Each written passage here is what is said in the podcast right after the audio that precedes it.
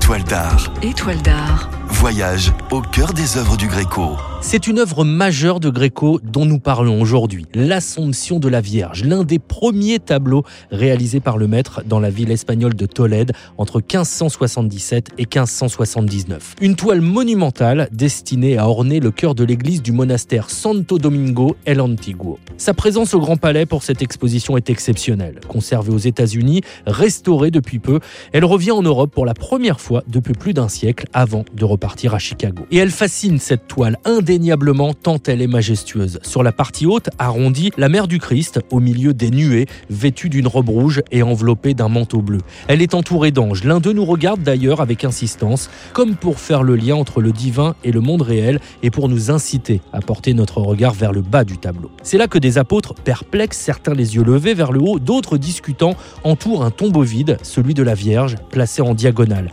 comme pour symboliser le miracle, l'Assomption de Marie. Impossible de ne rien ressentir en regardant ce tableau, car le talent de Gréco, c'est de susciter l'émotion. Les drapés amples, les couleurs raffinées, parfois audacieuses, le jeu subtil des regards et des mains des personnages apportent du rythme et retiennent l'attention de tous ceux qui se penchent sur cette œuvre. Gréco y fait la synthèse de toutes les influences qu'il a assimilées lors de son séjour en Italie, celle des peintres vénitiens pour le sens de la couleur, celle de Michel-Ange pour sa palette acide et la force de ses figures. Gréco sera tellement fier de son œuvre qu'il la signera ostensiblement sur une feuille de papier dessinée en trompe-l'œil en bas à droite du tableau. Retrouvez cette chronique sur sanef177.fr et venez découvrir l'exposition Gréco dont Sanef est partenaire du 16 octobre au 10 février au Grand Palais à Paris.